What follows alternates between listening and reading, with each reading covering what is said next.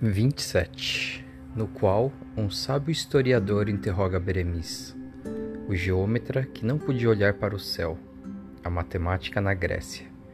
Elogio de Eratóstenes. Solucionado o primeiro caso com todas as suas minúcias, o segundo sábio foi convidado a interrogar Beremiz. Esse Ulemar era um historiador famoso. Lecionara durante 20 anos em Córdoba e mais tarde, por questões políticas, transferira-se para o Cairo, onde passou a residir sob a proteção do califa. Era um homem baixo, cujo rosto bronzeado parecia emoldurado por uma barba elíptica. Tinha os olhos nevoados, mortiços. Eis como o sábio historiador se dirigiu ao calculista. Em nome de Alá clemente e misericordioso, enganam-se aqueles que apreciam o valor de um matemático pela maior ou menor habilidade com que efetua as operações e aplica as regras banais do cálculo. Ao meu ver, o verdadeiro geômetra é o que conhece com absoluta segurança o desenvolvimento e o progresso da matemática através dos séculos. Estudar a história da matemática e prestar homenagem aos engenhos maravilhosos que enalteceram e dignificaram as antigas civilizações, e que pelo labor e pelo seu gênio puderam desvendar alguns dos mistérios profundos da imensa natureza, conseguindo pela ciência elevar e melhorar a miserável condição humana. Cumpre-nos ainda pelas páginas da história honrar os gloriosos antepassados que trabalharam para a formação da matemática e apontar as obras que deixaram. Quero, pois, ó calculista, interrogar-vos sobre um fato interessante da história da matemática. Qual foi o geômetra célebre que se suicidou de desgosto por não poder olhar para o céu? Beremissos teve-se instantes e exclamou de golpe. Foi Eratóstenes, matemático oriundo da Cirenaica e educado a princípio em Alexandria e mais tarde na escola de Atenas, onde aprendeu as doutrinas de Platão. E completando a resposta, prosseguiu.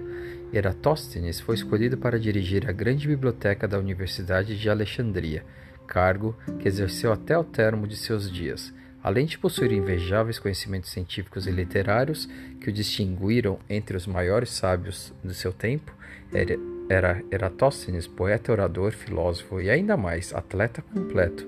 Basta dizer que conquistou, conquistou o título excepcional de vencedor do pentátulo, as cinco provas máximas dos Jogos Olímpicos.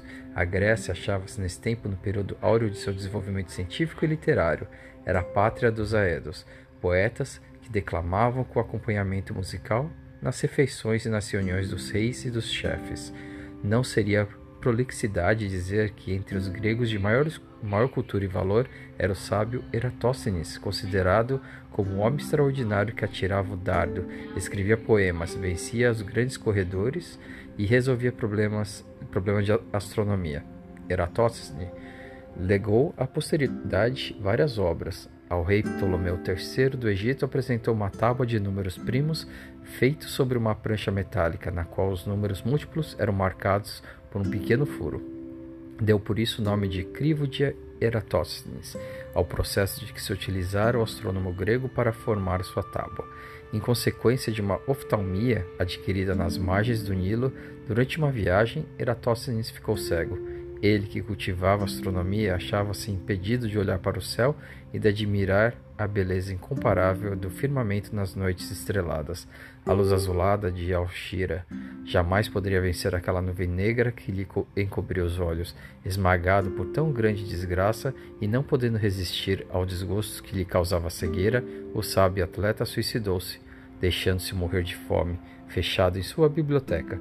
O sábio historiador, dos olhos mortiços, voltou-se para o califa e declarou, depois de rápido silêncio: Considero-me plenamente satisfeito com a brilhante exposição histórica feita pelo jovem calculista persa. O único geômetra célebre levado ao suicídio foi realmente o grego Eratóstenes, poeta, astrônomo e atleta, amigo fraterno do famosíssimo Arquimedes de Siracusa, e Alá. Pela beleza de Celsebite, exclamou o califa com entusiasmo. Quanta coisa acabo de aprender! Esse grego notável que estudava os astros, escrevia poemas e cultivava o atletismo. Merece a nossa sincera admiração. De hoje em diante, sempre que olhar para o céu em noite estrelada e avistar o incomparável Alshira, pensarei no fim trágico desse sábio geômetra que foi escrever o poema de sua morte no meio de um tesouro de livros que ele já não podia ler. E, pousando com extrema cortesia sua mão larga sobre o ombro do príncipe, a juntou com cativante naturalidade. Vamos ver agora se o terceiro arguidor conseguirá vencer o nosso calculista.